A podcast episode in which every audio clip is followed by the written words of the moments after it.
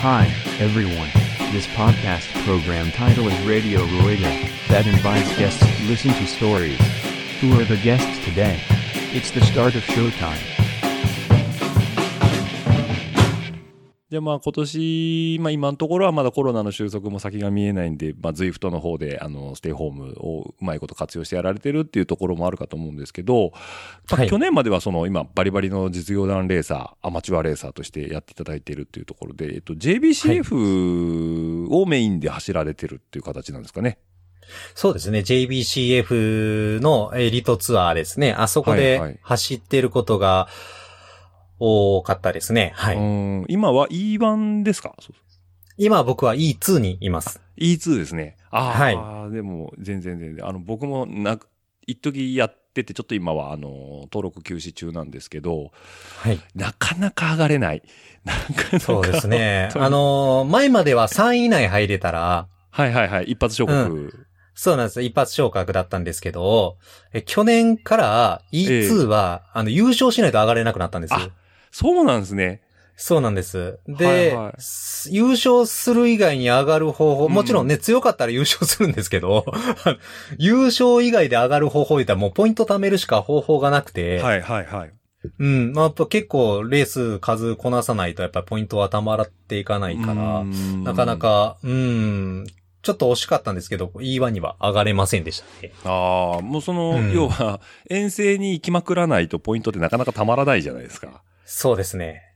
ですよね。なんで、あのー石川県だと最寄りってどこのレースがあったんですかね？え、最寄りもうないんですよ。前まであの、輪島ロードレースがあったんですけど、輪島ありましたね。はいはいはい。はい。輪島ロードレースっていうのが、えー、お、おととしかな ?3 年前かな、ね何なくなっちゃって、はい、うん最後に終わったんです。うん。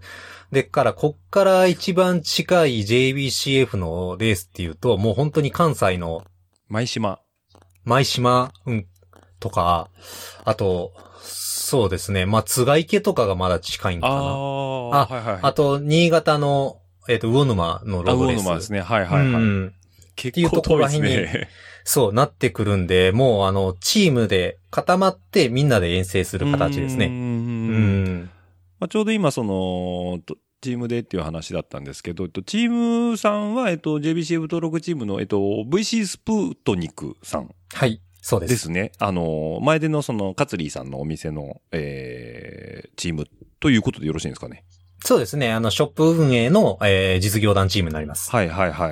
はい。あの、カツリーさんはまあ、デザイナー兼、えーまあ、ヨーロッパでもバリバリ、えーメカニックやられた兼、えーおしゃれな、えー内灘町の、えーイタリアの匂いが通う、あの、か、香る自転車屋さんの店主でもあるんですけど、はい。今回のスプートニクマレーは、えっ、と、カツリーさんの、えっ、と、発案なんですかね、そうすると。そうですね。あのーそうですね。やっぱりあの、なりさんがし真ん中中心になって、まあ、始め。た実業団チームっていうふうにき聞いてますね。僕実は初期メンバーじゃなくて、はいはいはいはい。あの、毎年こう、あの、石川県で県大会って言ってう、んうん、あの、県大会があの、バンクで、ルなぜかロードレーサーで行われるんですけど、うん。そうなんですね。そうなんです。なるほどなるほどロロードレーサーで速度競争とかセントラとかはいはいはいはいはい。するのがあるんですけど、そこで僕、ナリさんと初めて出会って、うん。あの、君実業団で走らんかって誘ってもらったのがきっかけで、僕は途中から入ったんです。ああ、そうなんですね。はい。もう、あの、あれですね、じあの、行ったら、えっ、と、スカウトされたっていう感じですね。すごくいいように。そうなんですけど。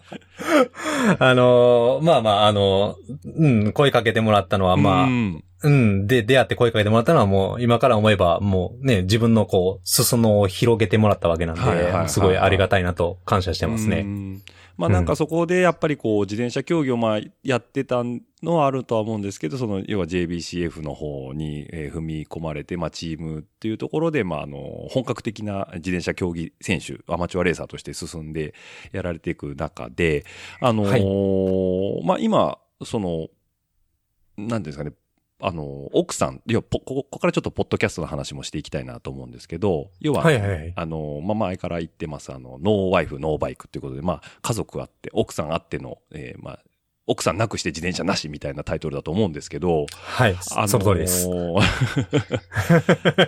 あの、どうなんですかね実際にその家族と自分の趣味とのバランスっていうところで、あのーはいこういうなんか自分の中でのアイデンティティだったりポリシーっていうのがあるんですかねなんかこう取り組んでいってるっていうのは。そうですね。あの、なんか実業団選手になれるって僕最初に聞いたときは、すごく、あの、自分の中で盛り上がってまして、はいはい嬉しかったんですよね、単純に。うんなんか野球で実業団選手ってすごいじゃないですか。すごいですね。はいす。ごいですよね。セミプロみたいなイメージですもんね。でもあの、うん、JBCF やとお金払うと慣れちゃうっていう ところがあって、やっぱりまだあの、趣趣味の延長線上っていうところが、やっぱり、あのー強いかなっていうので、やっぱり一番はやっぱり家族かなというふうには思ってますうね。し、やっぱり家族っていうかまあ嫁さんにバイクを買ってもらったことから、まあこんだけ、まあポッドキャストもしたりだとかも、あとね、周りのそのサイクリストと交流したりだとか、はい。こんな素敵な思いしてるので、やっぱり一番は家族を大切にしたいなっていうのはやっぱりポリシーですかね。うー。うんん。あと、やっぱり思うんですけど、趣味を一生懸命してる人は、やっぱり仕事もなかなか一生懸命できんのじゃないかなっていうのがあって、はいはいはいはい。うん、あの、趣味だとはいえ、やっぱり結構、あの、ダラダラするんではなしに真剣に、うん、あの、向き合って取り組もうかなっていうのは、いつも心がけてはいます。はいはいはいはい。まあその辺のこう趣味と、えー仕事と家族のバランスをうまく取り合っていくっていうところだと思うんですけど、うん。えっ、と、まあお仕事の話をちょっとお伺いしたいなと思うんですけど、えっ、と、はい。い医学、医学療養士さん、はい、理学療法士ですね。理学、理学療養士さんということで、はい。えっ、と、具体的に言うと、どんなお仕事なんですかね？あのーまあ、リハビリをする人って言ったら、まあ、すごく抽象的で分かりやすいんですけれども、うーうん。ん、あのーまあ、理学療法士っていう仕事自体は、まあ、非常に幅広い仕事でして、えあの、要はあのーえーっと、まあ、元の生活、障害、何か病気とか怪我をした後に元の生活に、えーうん要は戻るためのリハビリテーションのお手伝いをする仕事なんですえね。はいはいはいはいはい。うん。だから例えば骨折して歩けなかった人を歩けるようにするのもリハビリですし、うんまあ例えばあの野球選手がこう肩を痛めて、うん。あの戦線を離脱した人をリハビリして元の投手生活に戻すようにアプローチをしたりだとか。はいはいはいはい。うん。あのーかといってあのそのいわゆる最近だとこう、えっと、企業とかに行って、まあいわゆるあの腰痛の体操を指導したりだとか、まあ姿勢をうんまあ、少しか変わるようなトレーニングを指導したりして、要は会社の生産性を上げるような取り組みをしたりだとか、うんなんか非常に結構幅が広い仕事ですね。あ、そうなんですね。その、はい。会社まで行って、こ腰痛防止の体操をレクチャーするなんていうのは、ちょっと僕今初めて想像だにしてなかった業務内容だなと思ってびっくりしたんですけど、まあ、要は体の使い方とか、その、まあ、要は仕組みを分かった上で、まあ、普段の生活を滞りなく行えるような、要はアドバイスだったり、えー指導をしていくっていうような形なんですね。そうすると、まあ、リハビリっていうのはそういうものなのかなと思うんですけど。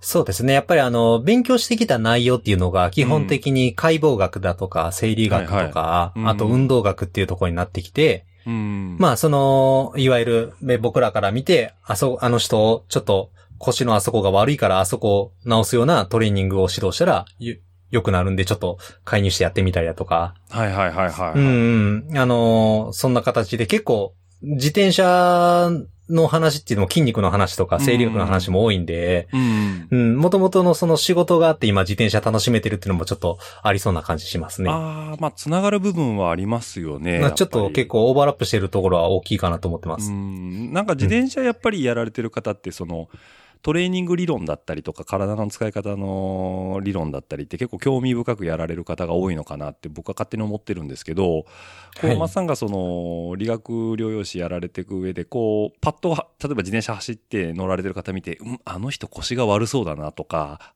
あの人あそこの動きが硬いなとかっていうのがなんか見えてきちゃったりするんですかね、そうあ、結構見えますね。あ、見えるんですね、やっぱりそういうところは。はい。かなり見えますよ。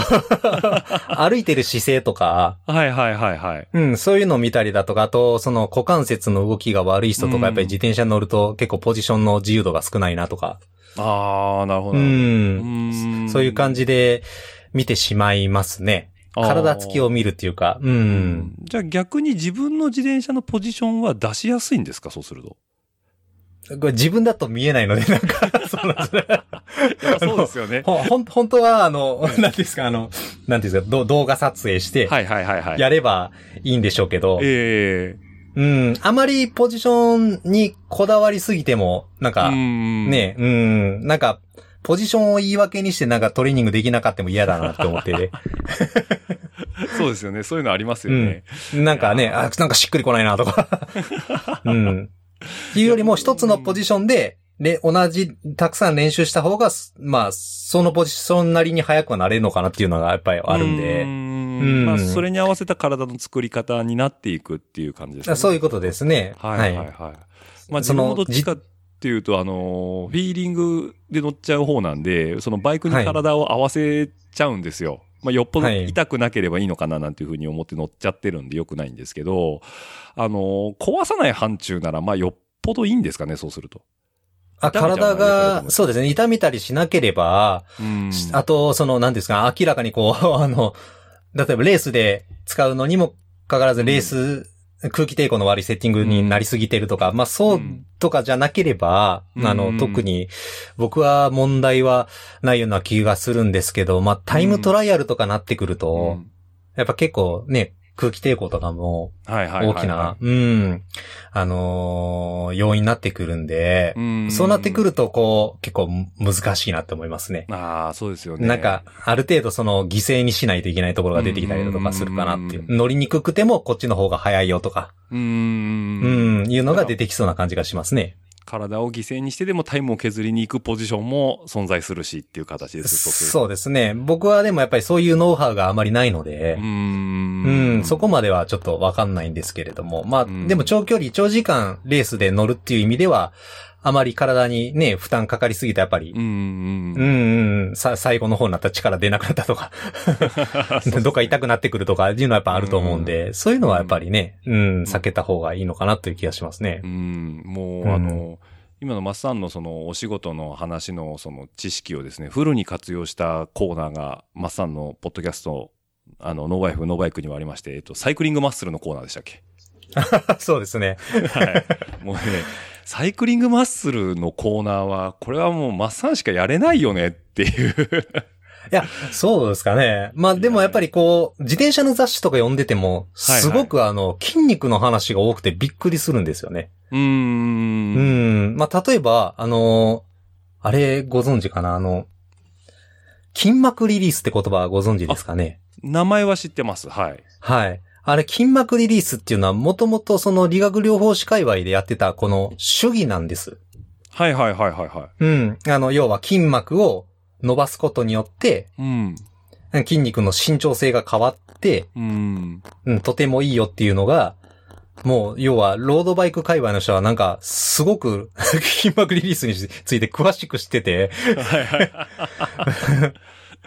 なんか、やっぱ結構筋肉好きな人が多いんかなっていう印象が僕の中ではあってう、んうん。で、僕が伝えれるのは、その、あまりこう、踏み込んだ話っていうのはやっぱり難しいし、僕も知らないことが多いもんだから、うんまあ基本的な、うん。ごく当たり前のことを、一つ一つの筋肉についてちょっとおし、あの、お伝えできればな、というふうな感じでやってますね。うん。そうですよね。なんでまあそういうね、サイクリングマッスルのコーナーも毎回、えー、配信の方に、ここ 3, 3回目、4回目ぐらいですかね、サイクリングマッスルのコーナーは。始められて。そうですね。今までで多分ぐ、筋肉5個ぐらいは紹介、紹介してきたかなという、うん、いいですね感じ。はするんですけれども、うん、次何の筋肉しようかなって今悩んでます。どの、どの筋肉を紹介しようかなっていうのはいいですね。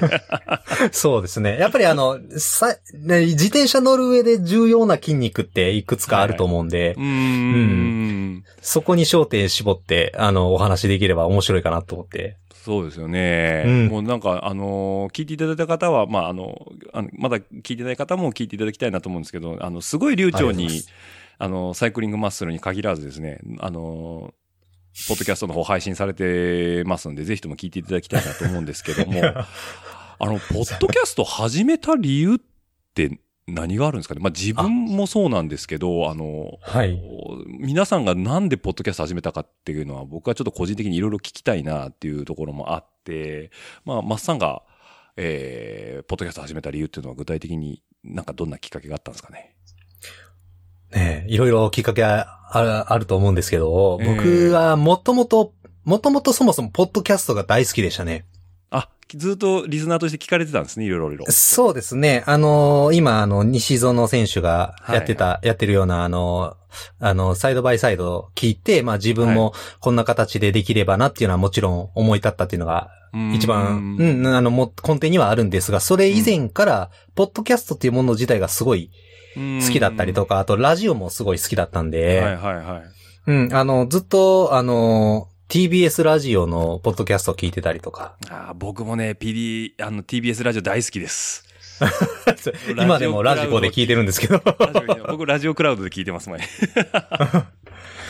そうなんですよ。結構、あの、ラジオが好きで、はいはいはい。うん。で、子供の頃から、あの、ち父親も母親も、あの、テレビを見るよりも、朝、ご飯食べながらずっとラジオを聞いてたんですよね。はいはいはい。で、昔、僕は、あの、あまり実は喋るのが得意じゃなくて、うん。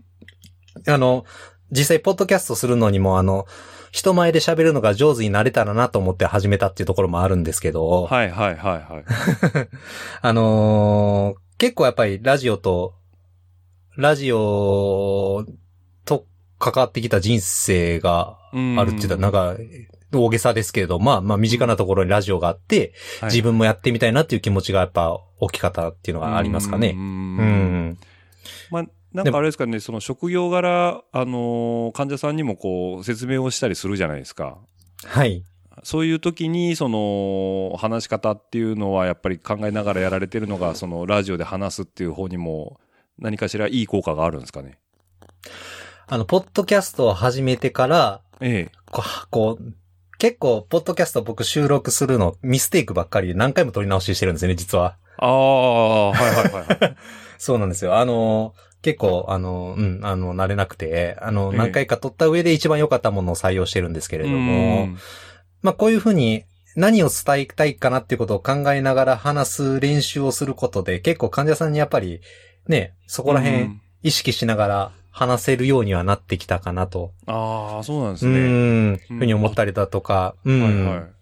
あと、聴会とか、PTA とかもやってたんで、うん。結構人前で話さないといけなかったから、急に振られたりとかねすることも 多くて、うん、あの、それで、まあ練習も兼ねて始めたっていうのがうーん。ありますかね。撮り直しとかしてるんですですね。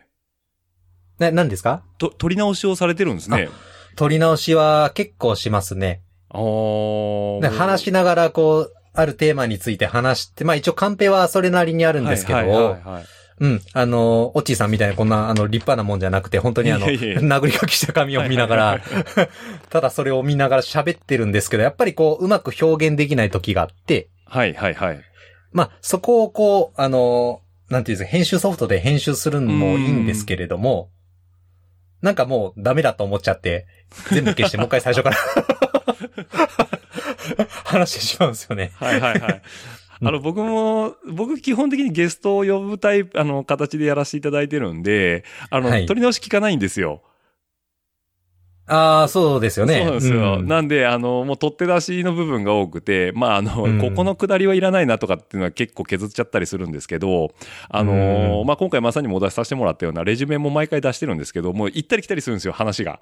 なんで、あ、の、ちょっとなかなか、あの、聞いてる方、リスナーの方にはまだまだちょっとお聞き苦しい点が僕の方はあって申し訳ないなと思うんですけど、まあそういう、マッサンのと、まあ取り直しもそうですけど、あの、基本的には僕は壁打ちって呼んでる、その、一人でおしゃ、あの、トークを収録してやられてる壁打ちは僕はもう大の苦手で、いやー、僕ももやめたいと思ってました、やっぱり。で、今日こうやって、あの、オッチーさんとこう、ラジオ収録できるのすごい楽しみにしてて、はいはいはいはい。やっぱりこっちの方がこう、自然な会話が生まれるので、そうですよね。うん、絶対いいですよ。うん僕もね、本当だったら、このゴールデンウィークとかに直接お伺いとかして、あの、はい連着でおしゃべりさせてもらったら一番嬉しいな、なんていうふうには思ってたんですけど、まあ、いかんせんこういうね、コロナの相談の中でなかなかお会いすると、あの、お互いにね、あの、大変なこともあるかと思うんで、まあ、遠隔をチャレンジするいい機会だな、と思って。そうですね。やらせていただいて僕もやっぱり遠隔でちょっとやってみたいなとは思うんですけど、やっぱり機材の関係とかもあったりしたり、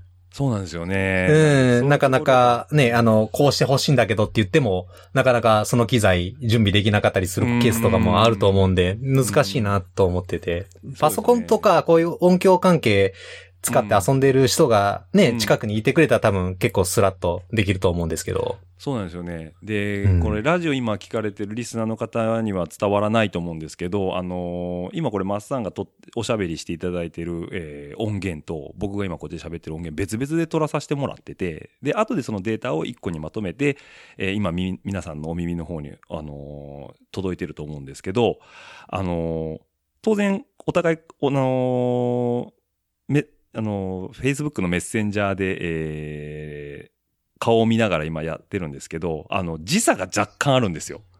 あ、ちょっとありますね。ちょっとあるんですよ。ここがね、あの、相づちの気持ち悪さはそこですよ。これ聞いていただいてる方が、あの、なんか微妙に噛み合ってないな、この二人って思う部分に関しては、この時差にやられてるんですね、今僕たちは。そうですね。やっぱりそこはやっぱりオンラインっていうところがやっぱあるんでしょうかね。ありますよね。なんで、そこのちょっと空気感というか、この相づち、要は、うなずきの入りの間っていうのはやっぱ難しいなっていうのと、まあそういう新しい発見もあって楽しいなっていうのがあって、まあこれがね、本当うまくいけば地球の裏側の人ともおしゃべりできますからね。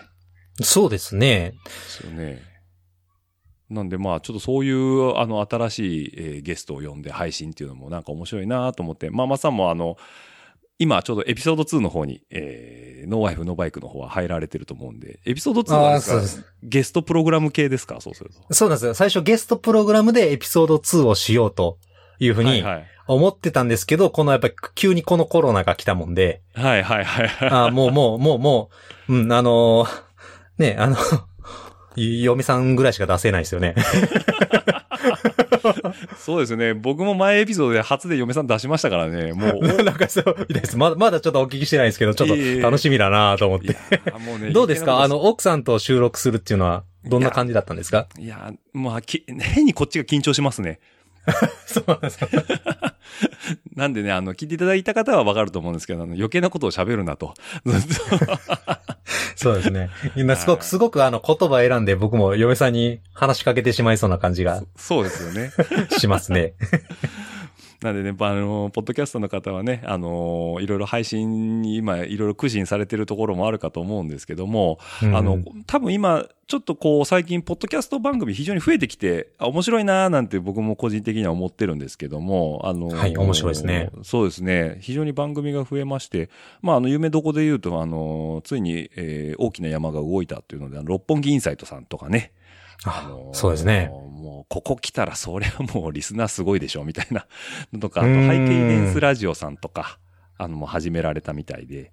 はい、面白いですよね。面白いですよね。で、もう、もともとおしゃべりが上手なお二人がポッドキャスト番組を始められゃ、そりゃ面白いですよと。いや、本当その通りです。うんあと、まあ、メディアで言うと、あの、オンヤマーク、ウェブサイトではオンヤマークですけど、あの、実際の、えー本ではマークっていう、あの、スポーツ雑誌ですね。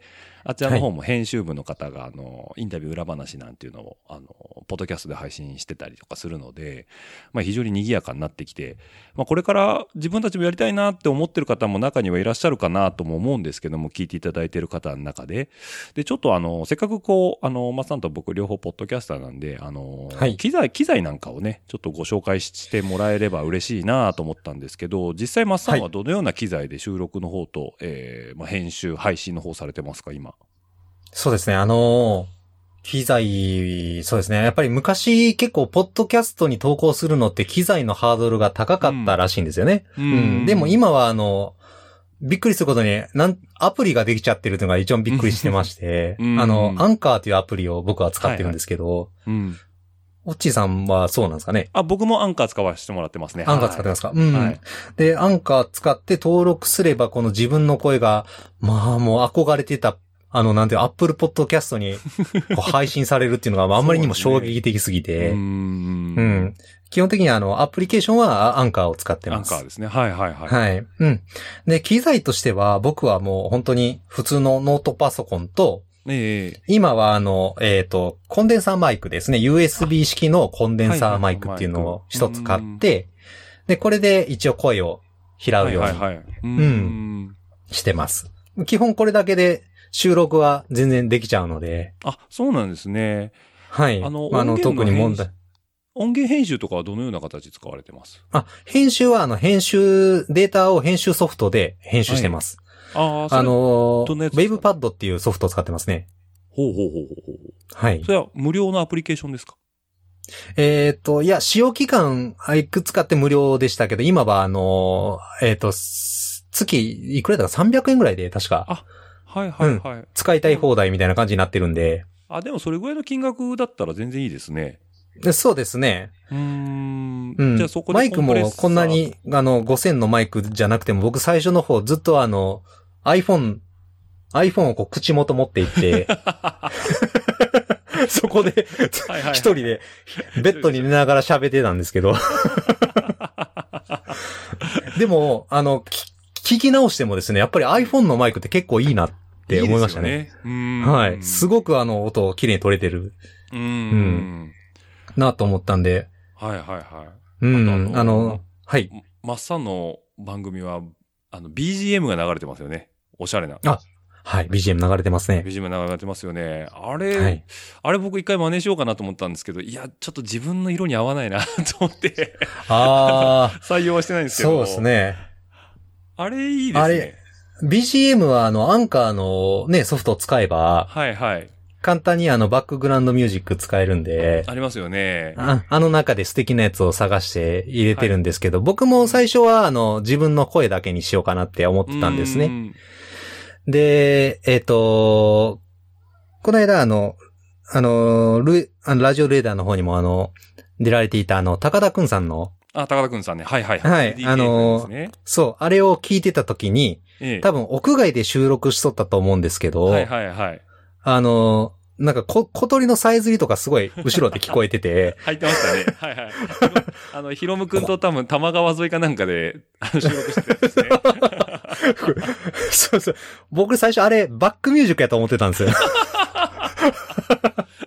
であ、これ、これいいなって、聞きやすいなと思って、はいはいはいはい。思ってから、こう、自分、ね、あの、誰かと喋ってたら、その、間とか、うーん。うん、あの、空気感とか、ね、あの、どっちかって言ったら、こう、ね、汲み取るためにも無音の方がいいかなとは思うんですけど、うーうん、んあの、なんせ僕、あの、壁打ちしてるもんで、はいはいはい。うん、言葉詰まった時には音楽が助けてくれると。いうことを思って、ミュージック入れてますね。ああ、なるほどなるほど。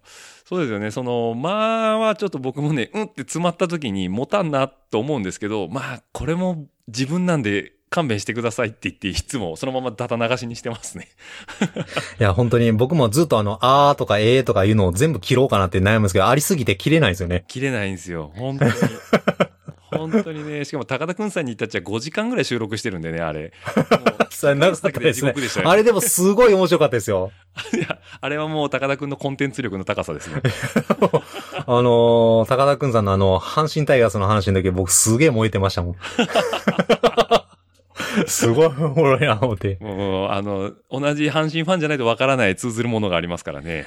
そうですね。いや、でも、えね、あの、関東に住んでて、阪神ファンっていうのがやっぱり、ね、なんか、すごいなって思いましたねす。ごいですよね。まあね、プうんロ野球オタクなんで彼は、あの、本当に素晴らしい男ですよ。ぜひともね、あの、機会があれば、あの、マッサンの方にもご紹介したいなと思いますので、高田君。あ、ありがとうございます。はいやでもうんうんコロナが終わった際にはそっちに一回お伺いして、もうやっぱね、ああ、いい。い改めて収録したいなとは思いますけどね。はい。やーそういう日が来てくれて本当に嬉しいんですけどうね。んうん。ちなみに、あの、なんかこう、おすすめの、今、マッさんがおすすめのポッドキャスト番組って何かあったりしますか？あ、そうですね。おすすめしたいのたくさんあるんですけれどうんあ、ポッドキャストに限らずでも。あ、別にサイクリング界隈じゃなくても大丈夫ですあ、か全然大丈夫です。何でも。何でもいいです。大丈夫ですか？はい。そしたらあの、僕昔からずっと聞いてるんですけど、ねえ。えっと、バイリンガルニュースってご存知ですかね？あもうね、ご存、存じておりますよ。はい、バイリンガはい。もうザーポッドキャストなんですけど、はいはいはい。あれの、あの、まあ、マミさんと、はい。。ね、マイケルさんっていう、まあ、日本語と英語が話せる人が、はいはい。あの、ニュースを取り上げて、それにうんついてこう話し合うって、日本語と英語を使って話し合うっていう番組なんですけどあれがもう超絶楽しいですね。あれ面白いっすよね。面白い。もうな、なんか、な、何が面白いかって、英語とかもどうでもよくて、取り上げてくるニュースが面白いニュースすありすぎて。で、結構やっぱりその、あそこもね、あの、いわゆるその、スポンサーとかつけずに、自分たちの話したいことを話すっていうスタンス、はいはいはい。うん、を貫いてたりだとか、あとその、なんていうんですか、その、いわゆる過激な表現やコンテンツがある可能性があるマーク、E マークみたいなのはいはいはいはい。ついてて、うんもう本当に自由に喋りまくってるっていうところがすごいうん面白くてですね。で、なおかつ英語の勉強にもなるっていうので、うんうん、あれは欠かさずずっと聞いてますね。そうですよね。最近、はいあのーこう、ポッドキャスト、サイクリング系ポッドキャストが増えたことによって、ポッドキャストってものを身近に、あのー聞いていただける方が増えたところで、まあ、ここ最近聞き始めましたっていう方が逆に知らない番組ではありますよね。あ、そうかもしれませんね。ぜひ、あ、の、通勤とか、うんね、あの、まあ、あと、まあ、通学なんかでもね、聞いてもらえると本当に面白いと思うしうん、あの、僕、ポッドキャストのいいところって、うんうんあの、ブログなんか、ブログとかと違って結構話の内容を噛み締めてくれるかなと思ってて、はいはいはいはいはい。うん、まあ、すっごく憧れてる人がこうブログ書いてたらもう一、一、一語 一語一句こう見るかもしれませんけど、うん僕がブログ他の人チェックするときってね、もう本当にスラスラスラって読んでしまうんですよね。うん。で、写真があったらやっぱり結構面白かったりだとかするんですけど、こうやって音声だと気軽に聞けるし、で、結構意識が耳に行かないとう、ん。ね、あの、聞けないからう、ん。うん、あの、要は視聴回数みたいなね、出ると思うんですけど、うんここに出てくれる、出て、出てる人は割と自分の話をこう、きちゃんと聞いてくれてるんかなっていう気がして、う。うんん、その点がなんか、ポッドキャストのいいところかなっていうふうに思ってますね。うん。しかもこう、ラジオと違って要は音付け、オンタイムじゃないと聞けないっていうわけじゃなくて、その人その人のそのライフスタイルのあった時間で聞いていただけたりするじゃないですか。通勤時間帯の30分だけとか、まあ、はい夜寝る前の30分だけとか。なんでそういう、自分うん、人に合わせた、えっ、と、それぞれの方たちのリズムで聞いてもらいやすいのが、まあ、ポッドキャストなのかなとは思いますね、僕も。そうですね。やっぱり自分の聞きたいタイミングで聞けるっていうのが、うー。うんん、あの、いいかなと思いますね。うーんまあ今後も、あの、ノーバイフノーバイクラジオはす、あの、続けていかれるかと思うんですけど、はい。えー次はどれぐらいのタイミングで配信を考えられてますか？あ、そうですね。あのそうなんですよ。あの、本当最初のうちすごく喋りたいことがたくさんあったんで、はいはいはい。あの4日ごとに更新とかしてたんですけど、やっぱりどんどん自分の中でも tips がなくなってきて、そうですね。うん。そうなんですよ。あの、もう企画書からか書いていかないとダメなぐらいになって前まではもう喋りたいことバーって殴りかけてきてたのが、今までは考えながらどうしようかなってか悩んでて、まあ自分がね、あの、要は自分もブログの延長だだと思ってやってるところもあったりするので、まあ話したいことがまとまった時にやろうかなとは思ってるんですけど、うんちなみに次回はまあ多分あの、この連休終わったぐらいぐらいに配信できればいいかなとは思ってます。うんはい。まああの自分もそうだったんですよブログ代わりでその自分が知ってる面白い方たちを紹介できるものがあればいいなっていうのでポッドキャストの方を始めさせてもらったんですけどなぜかね、あの気がついたら毎週金曜日に配信してたんですよ。いや、すごいなと思いますよ。そしたらねいやねやめれないんですよ今更このリズムが。いやー、それはもう、多分僕はね、あの、ポッドキャストをこうやって収録もして配信してるんで、はいおっちーさんのその、ど、努力っていうか、もうその、こう、続けてる力が凄まじいものだというのはもう本当によくわかります。ねえ最近嫁に何それ仕事なのみたいなね。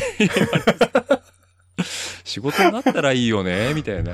でもこんな喋り下手なやつダメだよねみたいなのは。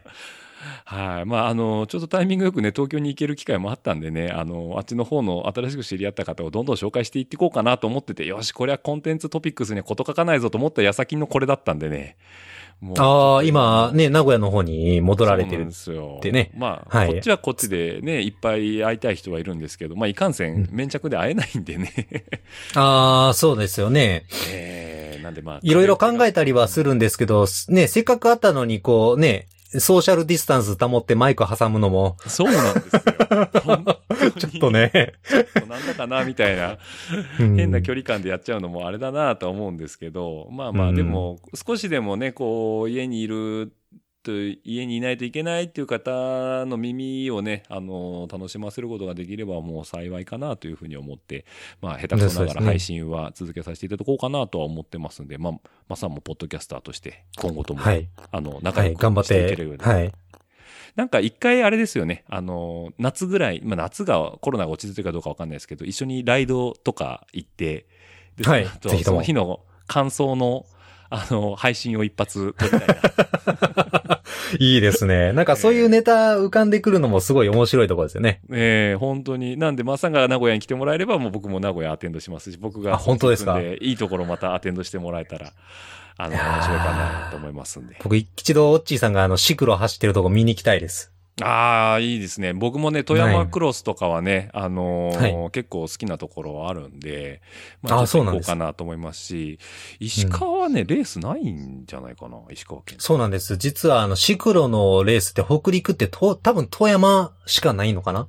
そうですよね。あまり聞かないですよね。多分うん富山ぐらいで、次近いのがなんか滋賀の方になるのかなっていう感じがするんですけど。関西クロスですよね。うんあと、うん長、長良川とか。はいはいはいはい。うんだってだ、あんまりレースないんですけど、こっちで、今年ちょっとおおじゃになってしまったんですが、はい。あのーまあ、コロナのせいでレースなかったんですけど、まあ、こっちのシクロ好きの方の有志の方、たくさんいらっしゃって、あの、はいはい要は、えー、オフロードの、あの、エンデューロレース、はいはいはい。うん、を企画してたりだとか、うんん、うん、うん。あと、ね、あの、し、しあの、シクロ界隈の人が集まって練習会したりだとかっていうのはよはいはいはいくされてますね。ううん。ん。なんかね、えっと、名前間違ってたら怒られちゃうんですけど、だど北陸、泥、泥多忙さん泥？あー、ドルタボさんありますね。はい。ですよね。あの、なんかそちらの方で、えークロスのチーム、えっ、と、非常に多い人数の方がいらっしゃって、あのどこの会場行っても見かけるもんで、あ精力的に活動されてて、いい雰囲気のチームだな、なんていうのは僕は個人的には思ってたんですけど、まあそっちでもやり、やられてる方はね、あの、新州とか、えー石川じゃないわ、えー富山の方とか結構行かれてるっていうのは聞きますんで、まあ盛り上がっていくと僕も嬉しいなとは思いますんで、結構近いんでね、あの、そうですね。北陸は、はい、あの、はい北陸自動車道もありますし、結はい構行きやすいところなんで、僕も大好きです。はい。あありがとうございます。ぜひあの、長いトンネルを運転して。そうですね。そうですね。あの、飛騨のトンネルですね。そうですね。い一応日本一長いんですよね。あ、そうなんですか、あれ。じゃないです。10、10、10、10何キロ ?12 キロかうん13、14キロくらいあるんですよね。そうですよね。もう、うんもう尋常じゃないぐらい長いなと思っていつも通ってましたけど。いやいや、あの、本当にご飯も美味しいですし、はい。あの、お寿司に、えー、ゴーゴーカレーに、えー、あとね、お茶漬けの店だったかな？なんか有名な。何でしたっけ？ありますね。ほ、ほいっつって出してくんでしたっけ？ななんか変な覚悟と一緒に、そう、ヤッホーって言うんですよね。ヤッホー、あ、確かそ。う、ヤッホーだ。ありましたね。長らく言ってないですけど。まだあるんですよね。ヤッホーお茶漬けさんは、お茶漬けの。そうです。多分まだやってると思いますね。やってるんですよね。僕も、はい。い行ったことないんですけど、ちょっと一度行ってみたいなというのがありまして、はい。そうんれも合わせて、あの、魅力あふれる街だと思いますんで、ぜひとも100万石の街ですね。そうですね。観光地なんで、あの、観光するには、あの、うんたくさん見るところはあると思うんで。うーん。うんし、まあ自転車もね、あの、非常に走りやすくて、はい。あの、海も山も近くて、あの、うんいい、うん、確かにあの、自転車天国やなとは思いますね。そうですよね。じゃあもう、マッさんの、えっ、と、おすすめだったり、えーっていうのはも内灘町だったり、もう、石川県って感じですね、そうすると。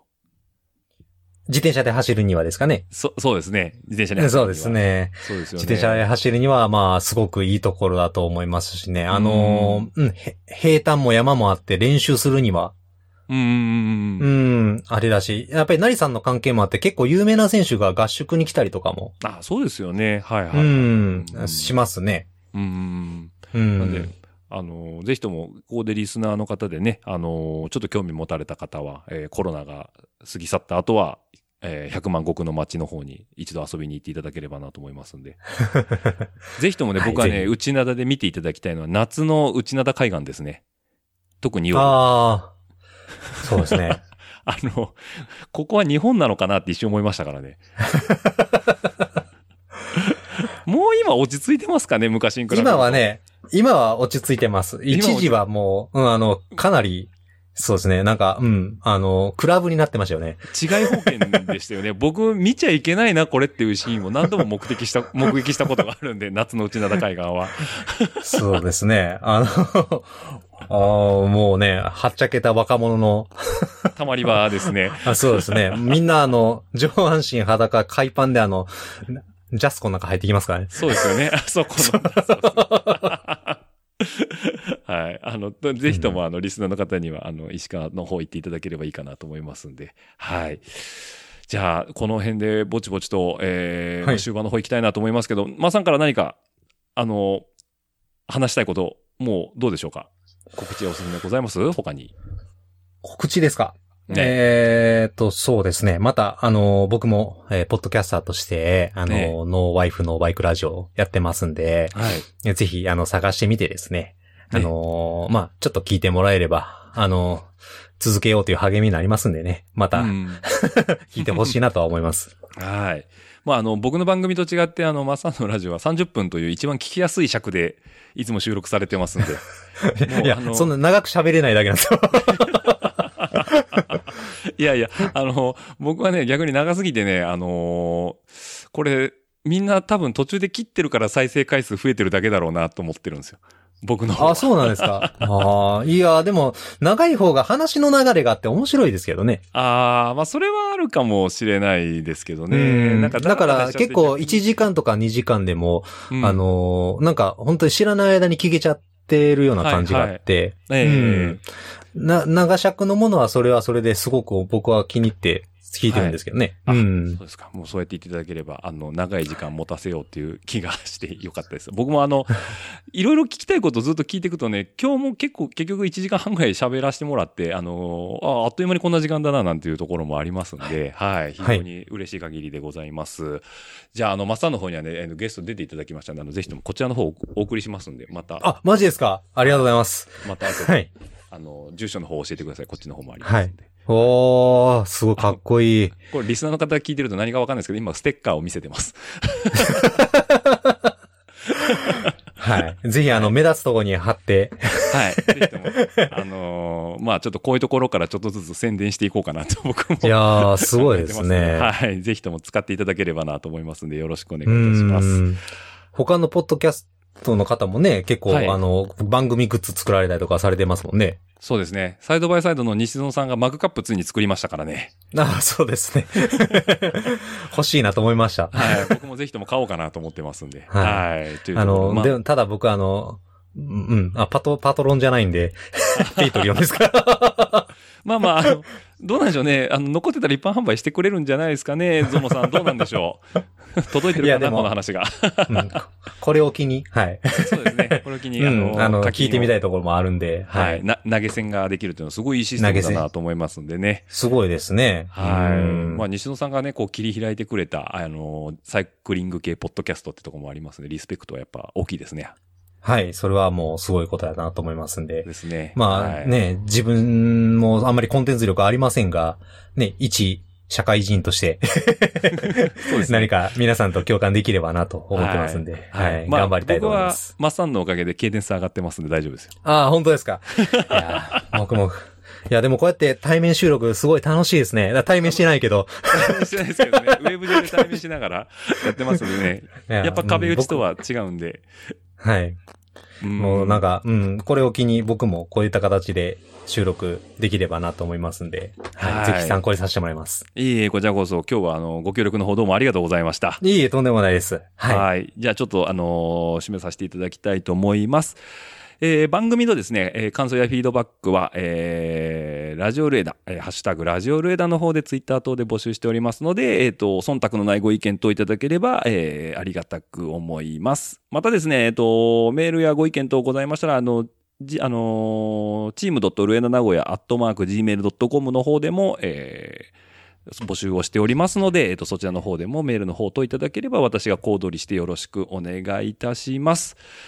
はい。というわけで、えー、マッサン、これ最後に一言お伝えしていこうかなと思ったんですけど、えー、マッサンの誕生日が、えー昭和59年1月3日。はい、そうでございます。僕の誕生日、昭和58年1月3日です。ありがとうございます。すごいですね。本当ですか？365日違いなんですよ。へえ。ぜひ今後ともよろしくお願いします。今後とも、あの、同じ誕生日、ただ1年違いっていうだけですので、なんか、あれを見た時僕妙に親近感を覚えまして。へえ。はい。僕の誕生日一緒の人、オッチーさんとあとミハイル・シューマッハぐらいですね。あとですね、あの、メル・ギブソンです。アメリカ、そうそうなんですか？はい。というわけで、あの、リサの方で1月3日の方いらっしゃいましたら、あの、僕も僕もと言っていただければと思いますんで、本当ですね。正月生まれを盛り上げていこうかなと思いますんで。そうね。正月生まれあるあるありますからね。ありますからね。はい。ではでは、すいません。皆さん、あのー皆さん、リサの皆さんも本当に、あの、あのーお耳の方をお借りいただきまして、ありがとうございました。では、マッサン、どうもありがとうございました。はい、ありがとうございました。ご視聴ありがとうございました。ご意見ご感想は、チームドットルエダ名古屋アットマーク gmail.com までよろしくお願いします。次のエピソードにて、またお会いできることを楽しみにしています。その時までごきげんよう。では、また。